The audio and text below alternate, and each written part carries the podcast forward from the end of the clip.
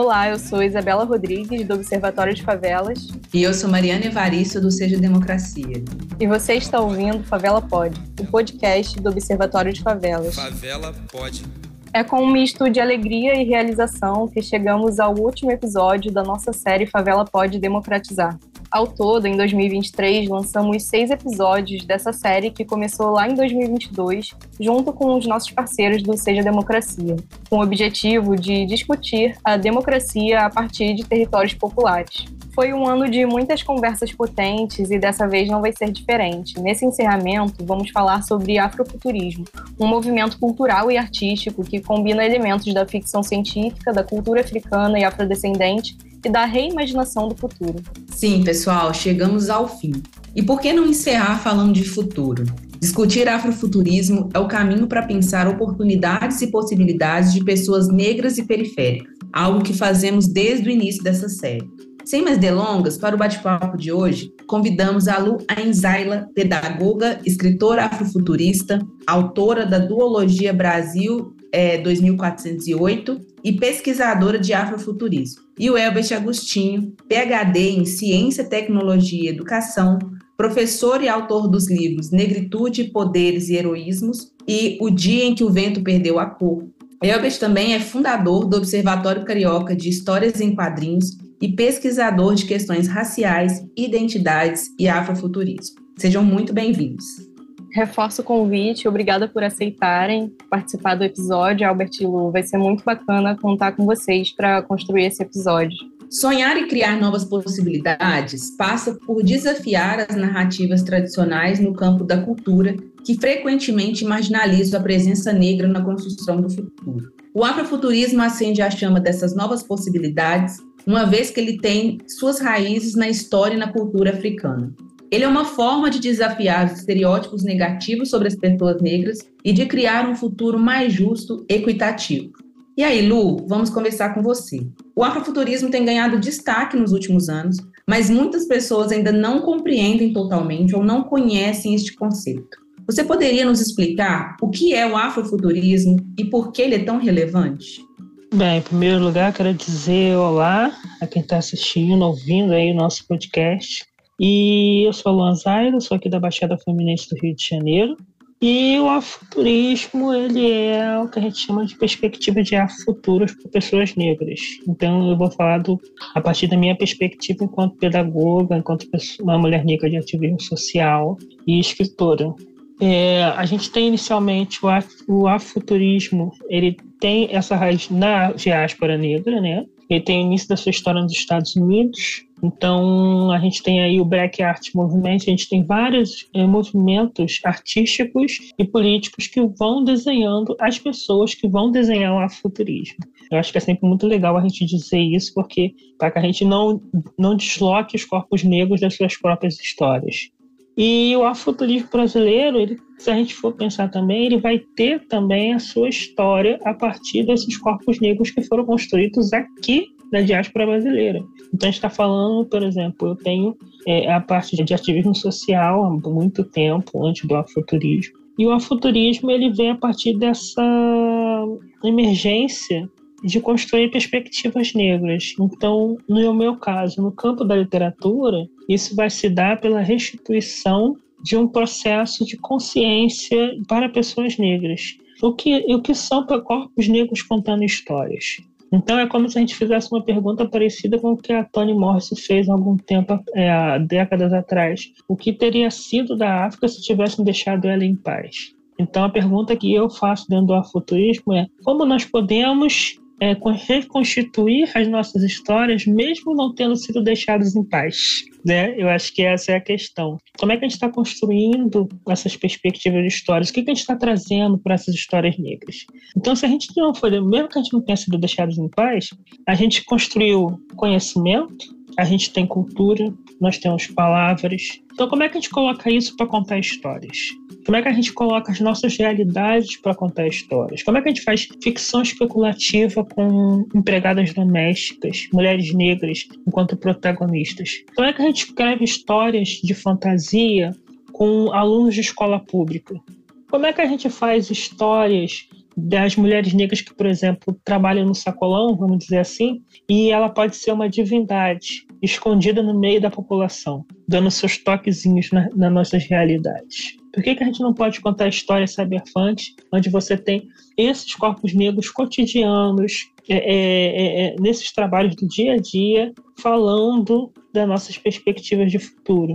Então, o afuturismo que eu costumo trabalhar ele tem essa perspectiva de trazer a restituição da existência das temporalidades de pessoas negras. Então, para mim, ele é, se a gente for tentar resumir isso numa frase, são perspectivas de afrofuturos restituídas a pessoas negras através de suas várias temporalidades. E aí a gente vai ter filosofia, mitologia, pensamento negro, tudo que faz parte da nossa existência, sendo recolocado nos nossos corpos, que na diáspora brasileira são corpos que nasceram dentro de uma perspectiva de racismo e branquitude. Então é como se a gente, mesmo é, sendo criado enquanto pessoa negra, de certa forma, a gente ainda conseguisse ter aquele homenzinho branco da branquitude sentado no ombro, né? Então a gente está todo dia, a gente está trabalhando para empurrar ele para fora do nosso ombro. Então, pensando é, essa ideia geral do afrofuturismo, eu diria que é essa. Então, é essa perspectiva que eu costumo trazer a partir de uma, de uma dinâmica de literatura e de educação também, porque eu acho que a literatura fala com a educação e a gente traz isso para jogar dentro do afrofuturismo. Excelente explicação, Lu. Obrigada.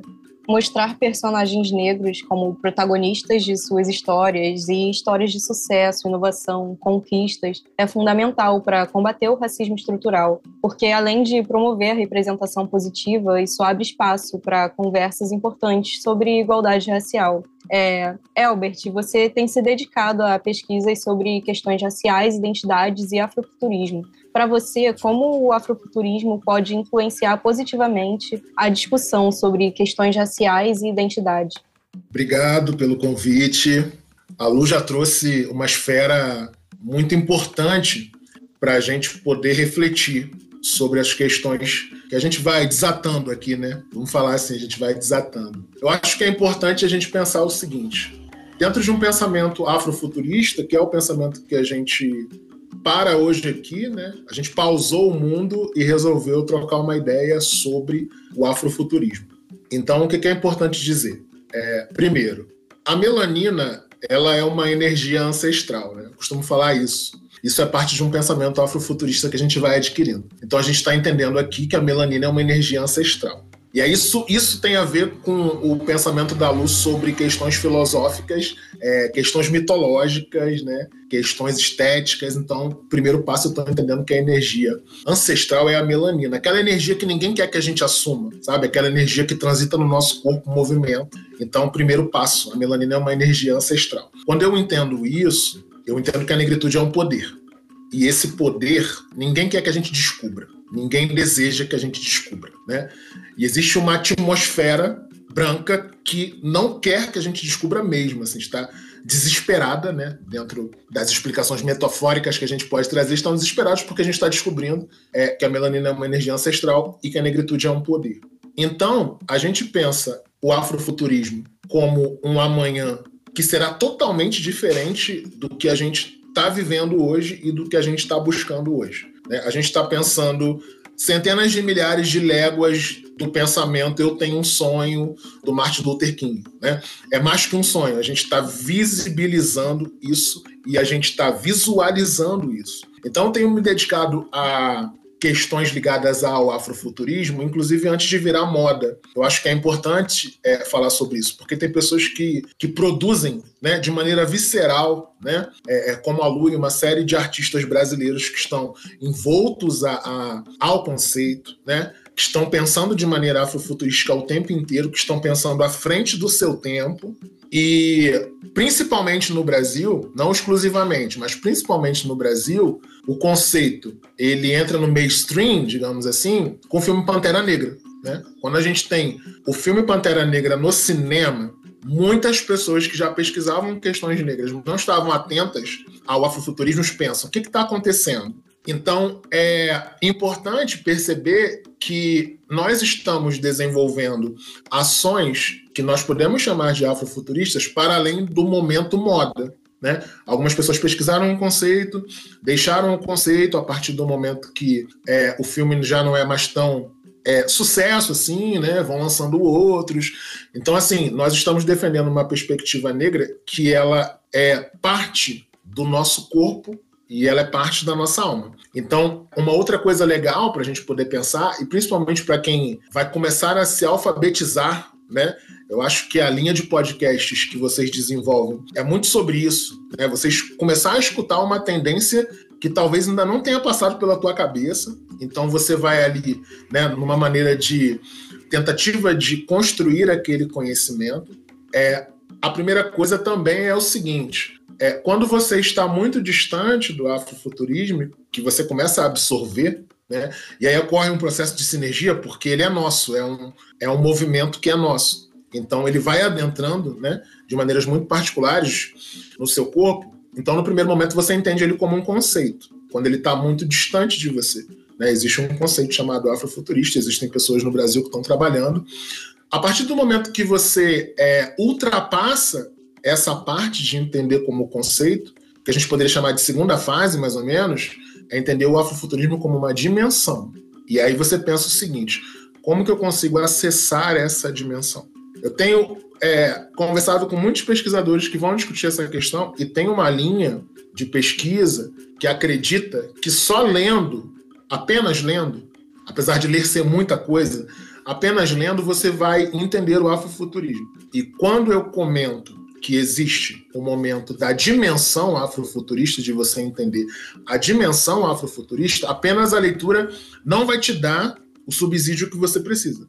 Porque, é, reivindicando, por exemplo, as reflexões que a Lu trouxe, você está falando de arte, está falando de estética, está falando de sonoridade, está falando de plasticidade. Então, existem elementos que você consegue acessar a dimensão afrofuturista. Um deles é a leitura, né? um deles é a música, um deles é a arte no sentido de pensar essa plasticidade, né? que pode ser o grafite, né? que pode ser a escultura, que pode ser a dança. Então, existe uma série de repertórios que você vai começar a prestar atenção para você entender que o afrofuturismo ele vai muito mais além de um conceito.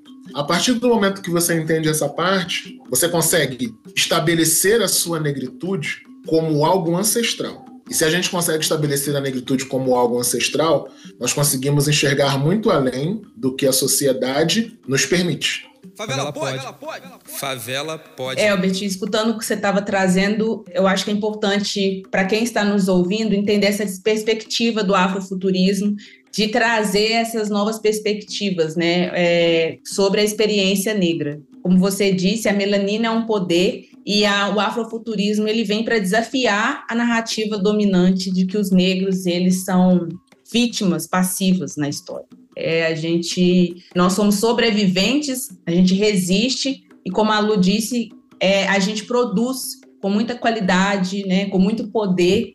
E aí, pensando nessa produção, a gente tem visto muitos artistas, escritores e cineastas que têm explorado é, o afrofuturismo em suas obras. É, e aí, Lu, eu queria que você falasse para gente como que você enxerga o impacto é, dessas expressões artísticas na sociedade e na construção desse futuro mais inclusivo. Olha, eu acho que o afuturismo, tem gente que diz que ele está num suposto ápice, mas eu acho que tá, ele está começando.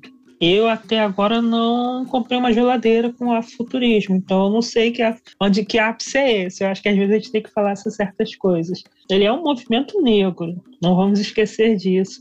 É, quando eu falo de literatura futurismo, estou falando de literatura negra. Quando a gente fala de HQs, audiovisual, a gente está falando de, de, audiovisual negro, a gente está falando de imagens de pessoas negras. E como disse o Delane lá em 1993, 4, 2, a gente só vai incomodar o mercado quando a gente for 20% desse mercado, um 20% orgânico. Então, eu acho que a gente tem um, um, certo boom de gente, como é que eu vou dizer, mencionando o afuturismo, mas, eu não, mas elas não sabem sobre o afuturismo. E muitas vezes não nos chamam para falar do afuturismo, né? Eles arrumam o palco e depois querem que pendurar um de nós lá em cima. Então a gente tem. Essa questão é um problema de movimento. Você vê, é, na época que saiu um texto do Greg Tate, Patrícia Rose e o Samuel Delany, que foi o primeiro autor a ganhar um prêmio de ficção científica, e lá em 1960 e tanto, né, que o cara não queria entregar e ficou reclamando com a plateia, porque ela teve a audácia de votar no conto dele, né? Então você vê como é que é a situação. Ele já falava dessa questão de das movimentações que pessoas negras fizerem, se elas de alguma forma tiverem algum efeito sobre o mercado ou sobre o entretenimento, é, o que vai impactar é, o público de massa, sempre vão tentar utilizar ela de alguma forma. Então, por exemplo, quando as pessoas falam do Pantera Negra, a primeira coisa que eu falo é, gente, existe uma, uma um arco de Pantera Negra aí a partir do Tiny Coates, né? Então, assim, a gente precisa. Como é que eu vou dizer? Para discutir o afuturismo, a gente também tem que ter uma perspectiva de análise para poder pensar essas coisas. Então, ao mesmo tempo que é bom ter muitas pessoas falando do afuturismo, a gente também vai ter dificuldade de levar esse assunto para uma escola de Caxias, uma escola de Nova Iguaçu. Então a gente não pode se enganar com as redes sociais. Eu acho que essa é uma questão muito importante também, que a gente acaba tendo que colocar. É, como diria um colega, a gente acaba tendo que ser o chato do rolê para lembrar as pessoas que é, é, discussões negras, às vezes nas redes sociais, não chegam no público. Então é muito importante que tenha agora o podcast Favela conversando com o público que não está tendo acesso. Mas o futurismo é divertido, tá, gente? Então, o que eu quero dizer para vocês é que é importante que a gente pense também a diversão. Não é, não é, não tem nada de errado com isso. Por algum motivo faz com que a gente queira, que a gente tenha que pensar assim, né? Então é muito, é muito louco quando a gente começa a prestar atenção e começa a entender a nossa própria história, a estudar as nossas mitologias, é, a ver o pensamento negro. Então, é, a gente pode falar de várias coisas. Eu acho que o afuturismo ele ainda vai ter o seu ápice e o seu impacto, porque ele precisa ser construído por pessoas negras. E a gente ainda está no momento, por exemplo, de, de, de construção do afuturismo porque a gente ainda está é, é, escrevendo ensaios para futurismo, a gente está conversando sobre o afuturismo, mas a gente ainda não conseguiu atingir as periferias efetivamente com o afuturismo. Os eventos de periferia, eles ainda são eventos que precisam de tempo, de crescimento, de recursos. Então, é, eu sempre tenho muito cuidado em relação a, a, essa perspectiva de falar do afuturismo enquanto um impacto. Eu acho que a gente tem sempre que falar, como o Albert falou, a nossa melanina ele é um poder dentro da questão do afuturismo. É, é a nossa restituição de entendimento enquanto uma pessoa negra que não está mais rachada. Mas a gente vai saber disso, a gente precisa entender a nossa própria perspectiva de história, para que a gente não acabe depois é, falando de afuturismo, a dinâmica de tiro no pé, porque o homem branco continua sentado no ombro. Então essa é uma luta diária. E se a gente for fazer uma analogia, tá lá no conto do Tutuola, os fantasmas tentando sair da floresta. Se a gente for fazer uma analogia de, de, pensamento, a gente pode pegar algum conto de Conceição Evaristo, a gente pode pegar a fala do do Abiola Ireli, que é um linguista africano, um escritor também. Então a gente tem essas, todas essas questões para colocar de volta na nossa restituição. Então é, eu acho que o afuturismo ele, ele efetivamente ele precisa ser feito das nossas raízes. A gente tem o afuturismo americano, que como uma primeira linha do tempo de afuturismo, ela vai nos impactar porque é a primeira linha diaspórica que a gente tem fora da África que conseguiu ter universidades, ter muito mais organização política, apesar de ser uma população menor. E aí a gente tem vem para o Brasil num salto é, é, é meio diferente, a gente tem uma massa de população muito maior lá, mas que foi socialmente, psicologicamente, culturalmente tirada de sua centralidade. Então a gente tem uma grande massa que ainda não tem o reconhecimento desse poder, né? Está sendo sempre subjugada. Então, o futurismo ele tem a possibilidade de contar para gente histórias de pessoas negras. É, a gente pode falar do especulativo, a gente pode falar do caos, a gente pode colocar diversão. Por exemplo, o Elbert estava falando da melanina como poder, me fez lembrar o conto das crianças vermelhas, que elas são acordadas pelo um cometa em Pundulu. E aí esse, esse cometa ele é vermelho, Exu, abertura. Então, eu coloquei uma referência sem citar mitologia. E essas crianças falam com a tecnologia. E aí, no segundo conto, eu, eu coloco quem? Qual os nomes? Eu coloco a Trinity, que é uma mulher negra que fala de tecnologia, e coloco a Nina da Hora, que é uma nossa mulher negra que, que cientista que é de Caxias.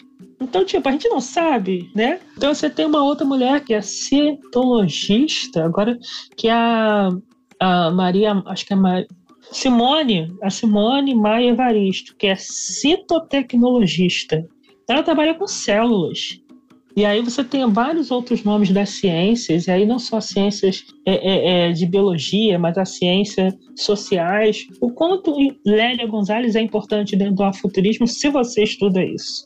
A Leda Maria Gonçalves também, quando ela, quando ela explica para a gente é, as afogafias da memória, Ney Lopes. Então, eu acho que a gente precisa também falar da experiência do afuturismo enquanto um processo de restituição que leva tempo. Você não vira uma futurista de um dia para o outro e você não se mantém a futurista como se fosse um certificado. É uma construção contínua da sua pessoa negra. E aí a gente volta para o Tornar-se Negro, que é da nossa autora psicóloga. Gente, às vezes eu esqueço o nome das pessoas.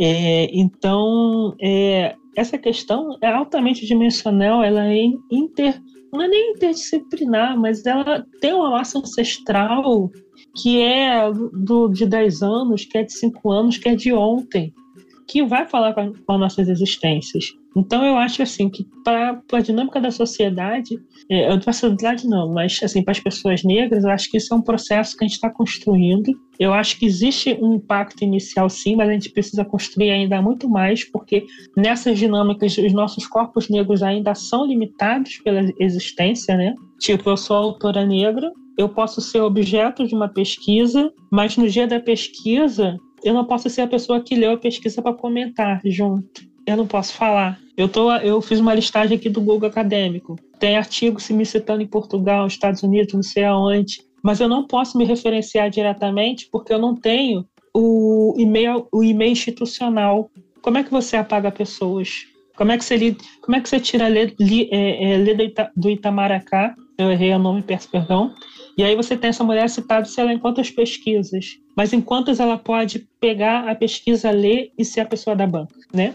Então a gente precisa aí rever várias questões desse processo. Por isso que eu sempre tenho cuidado com a palavra impacto, porque existe um impacto inicial, sim, não estou negando, mas ainda existem vários entraves à nossa presença, aos nossos corpos, enquanto esses corpos de produtores de, de conhecimento e entretenimento, porque a gente se diverte no meio do caos. Muito importante isso que você trouxe, principalmente essa questão de ver o corpo negro como um objeto, mas não como um sujeito num lugar de poder de fala, de poder expressar as perspectivas. E pensando nisso, nesse processo de construção e nas gerações futuras, eu acho que quando pessoas jovens, principalmente, veem personagens negros em posições de poder no futuro, isso encoraja a ver isso como possibilidades reais o que foi muito desencorajado ao longo da história. É, e isso é especialmente importante para a juventude negra, que pode se espelhar nessas histórias e construir suas próprias trajetórias de vida. E para essa próxima pergunta, eu gostaria de saber para você, Albert, quais são os passos práticos que a sociedade pode tomar para promover o afrofuturismo?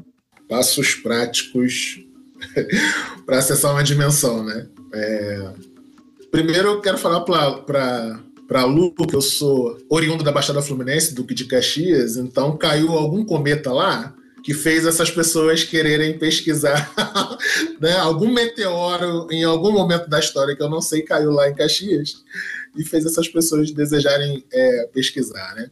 É, em relação a essa questão prática, acho que é, é, é muito legal a gente posicionar um pouco as múltiplas identidades que existem em nós, assim, né?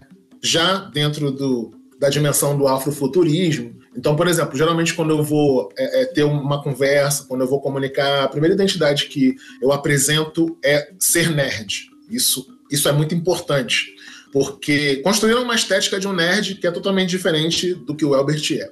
Né? O nerd geralmente é uma pessoa branca, é uma pessoa é, tímida, é uma pessoa de óculos. É... Então, existe uma multiplicidade de da identidade nerd, que tem a ver com gêneros, por exemplo, né?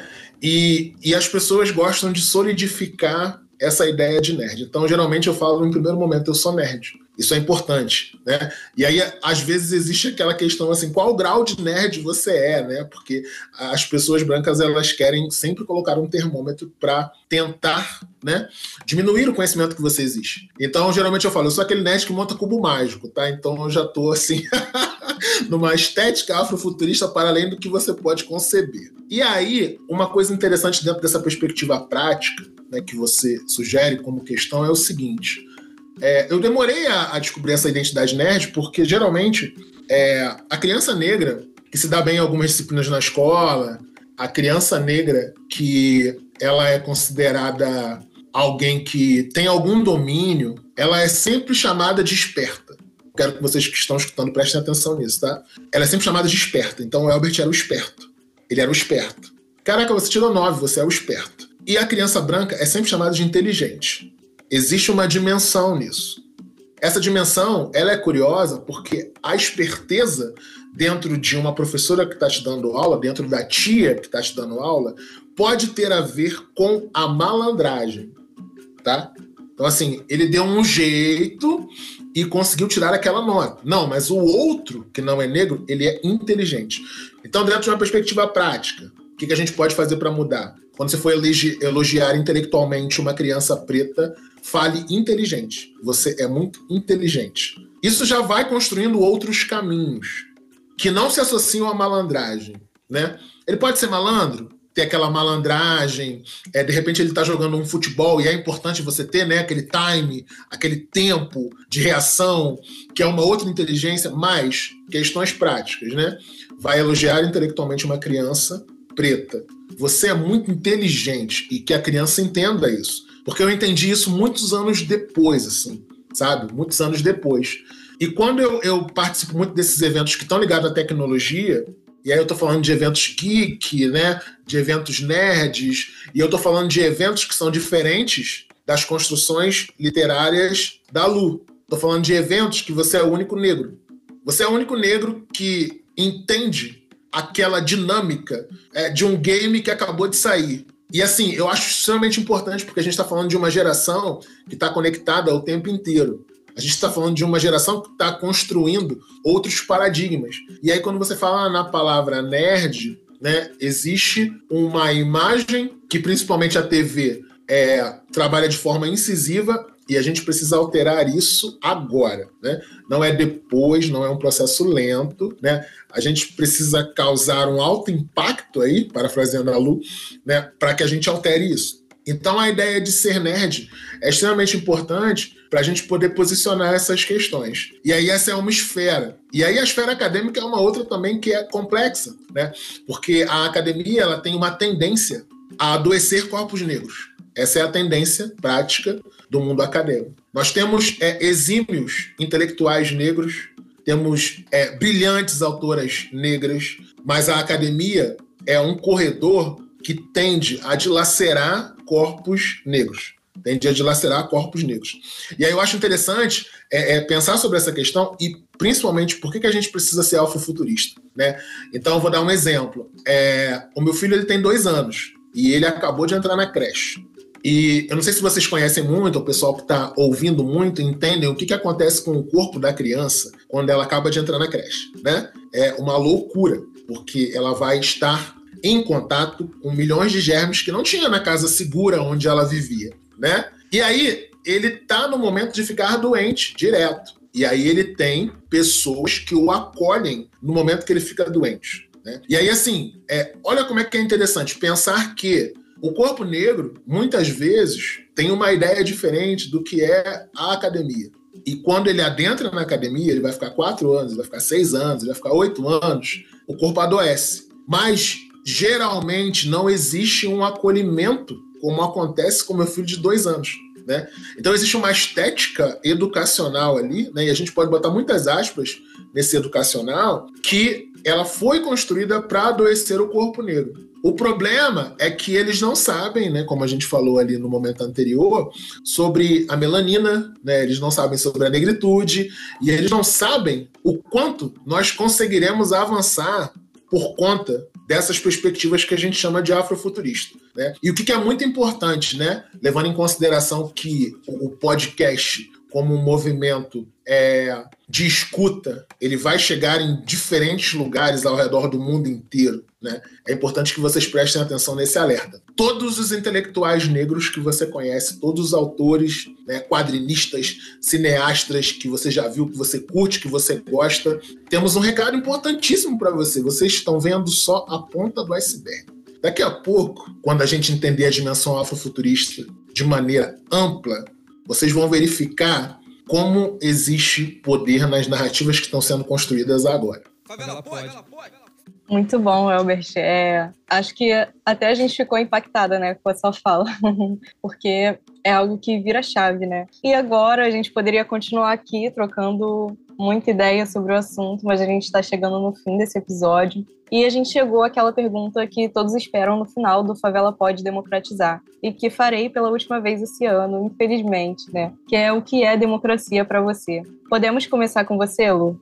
Olha, eu acho que democracia é um processo de você poder ser ser completo nesse ir e vir. Eu acho que, como já disse Milton Santos, nós somos seres incompletos nesse ir e vir, né? Dizem que a gente pode ir e vir, mas a gente vai nesse vai e vem completo. E, e, como disse o Ebert, perdendo pedaços no meio do caminho, né? É uma luta constante sobre, em relação à nossa negritude e, e, e a questão da branquitude que está sempre é, é, sendo colocada sobre, sobre nossos corpos, sobre a nossa, sobre a nossa psique. Então, para mim, a democracia é um processo que começa na restituição de quem eu, de quem eu sou, de quem eu eu tenho a chance de ser, né? Quando fala que a gente tem que ter acesso à cultura, acesso à educação é, é, e acesso a etc, direitos humanos, sociais, eu quero ter acesso a esses elementos a partir da perspectiva da minha existência negra porque senão eu não porque senão não estou vivendo efetivamente o processo democrático. Eu só estou existindo para cair em algum lugar em algum momento ou é, é, é dilacerado psicologicamente, como a gente tem visto aí acontecer, ou, ou, ou, desistindo, como acontece com muitos. Então, esse é um processo que eu vejo quando eu visito escolas, esse é um processo que, vez ou outra, chega até a mim, sobre quem está na academia. É um processo que também eu ouço de educadores, não só professor na escola, mas fora do espaço escolar. Então, para mim, a democracia sobre corpos negros, é, eu acho que começa pela,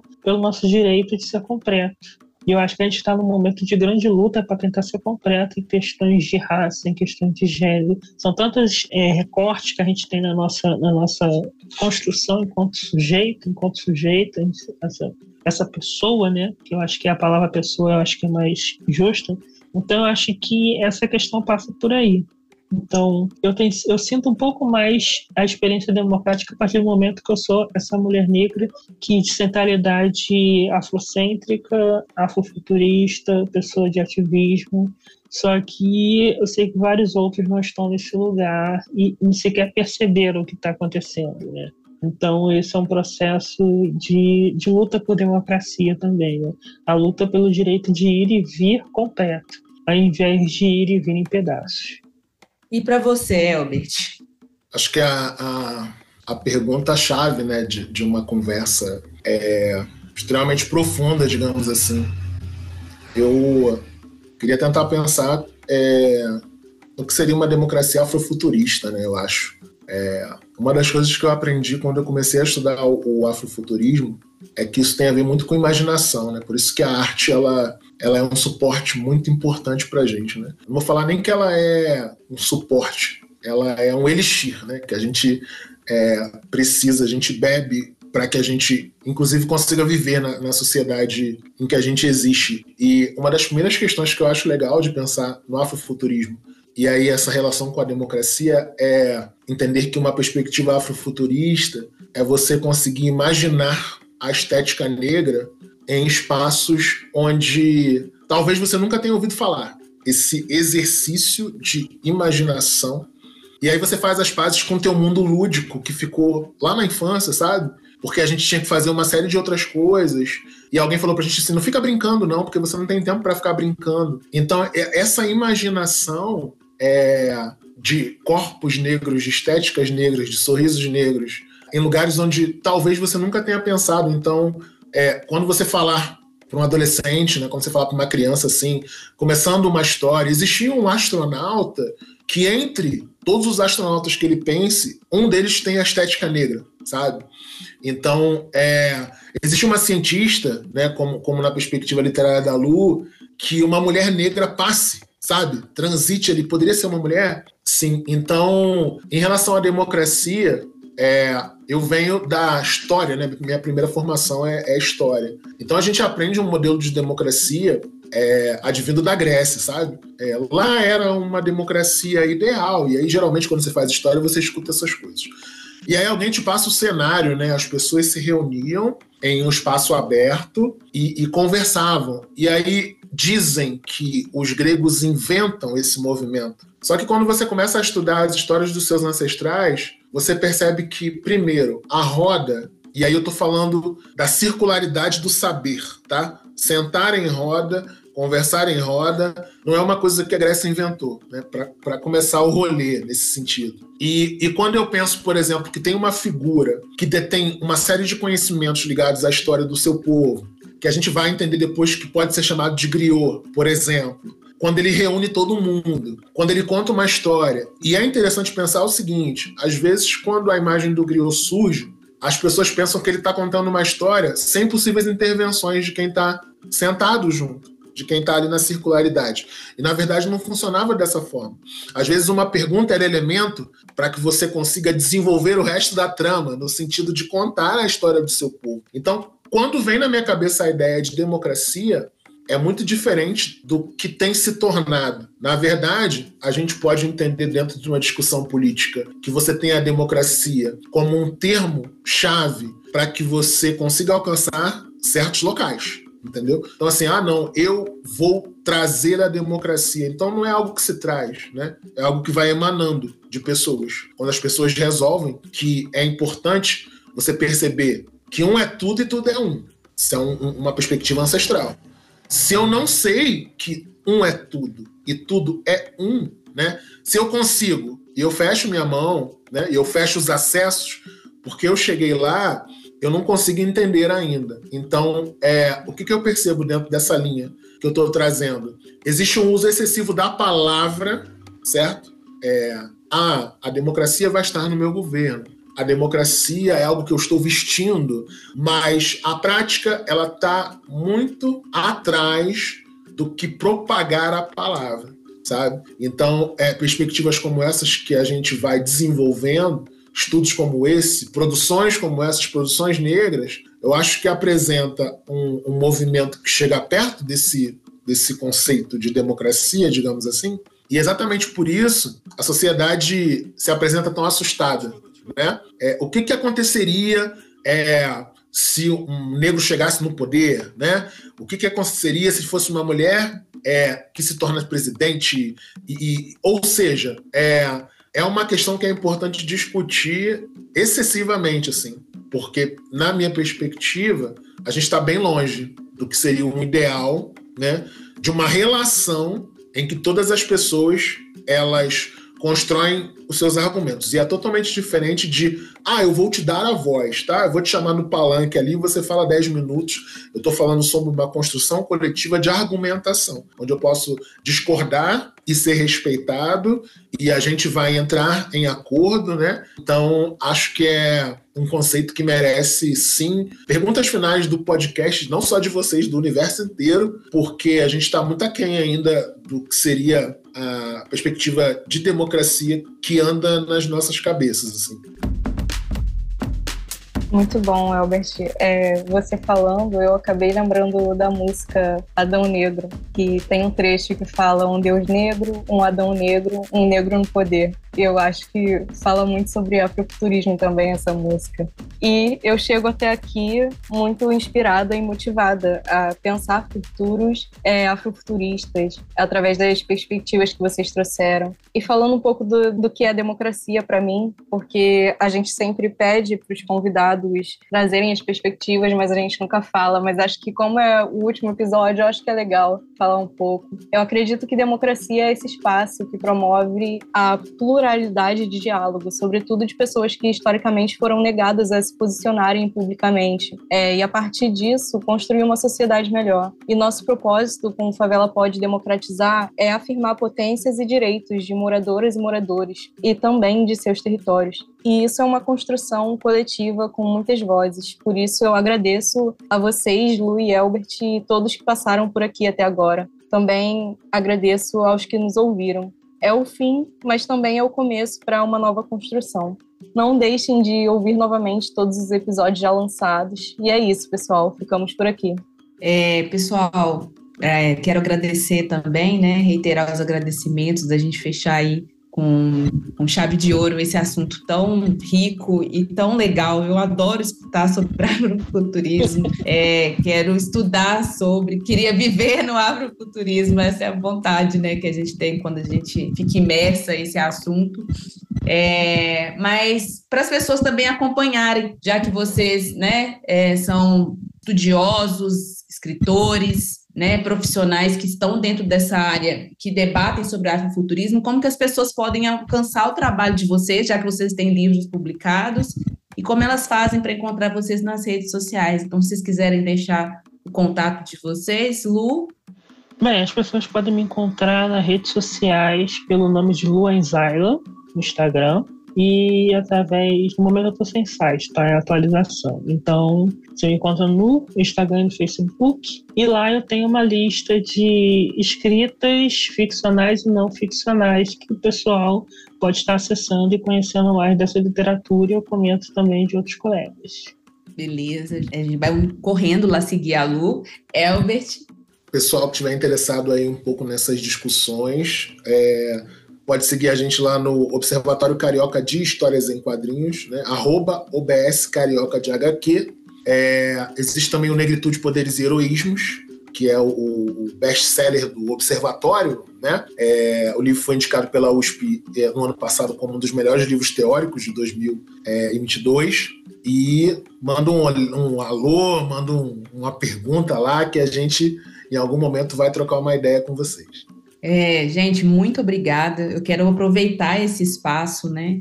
É, aproveitar que a gente está aqui é, encerrando esse ciclo de 2023 e agradecer ao Seja Democracia e ao Observatório de Favela é, por esses dois anos de parceria na construção e desenvolvimento dessa série. Favela pode democratizar. Essa parceria tem sido essencial e nos forneceu acesso a uma rede de lideranças e especialistas de diversas agendas e nos proporcionou entrevistas ricas e inspiradoras. É, Para mim, como apresentadora da série, essa experiência tem sido uma oportunidade de aprender mais sobre as realidades brasileiras e de me conectar com as pessoas que estão lutando por um futuro melhor para as nossas comunidades.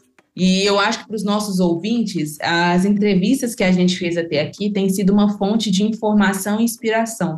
Elas nos permitiram conhecer histórias de luta, resistência, de esperança e de promover uma compreensão melhor sobre a potência das favelas brasileiras. É, nós, ou seja, Democracia, temos o objetivo de fortalecer vozes periféricas na discussão e atuação política, na luta pela democracia e pelos direitos fundamentais da população preta, indígena, quilombola, que são a maioria da sociedade, mas que historicamente foram minorizados. Eu acho que encerrar essa série falando de futuro, falar de afrofuturismo, é falar de esperança para a população preta brasileira. E eu estou muito feliz em realizar esse trabalho e que venham os próximos. É, lembrando que o Seja Democracia é um centro plural de formação política vinculado ao Instituto Maria João Aleixo, com prioridade para jovens negros que formam a periferia em todo o Brasil. E, a partir disso, promovem ações de incidência e mobilização, além de outras atividades. Para acompanhar nossas ações, acesse o site sejademocracia.com.br e também as nossas redes sociais, arroba Seja Democracia.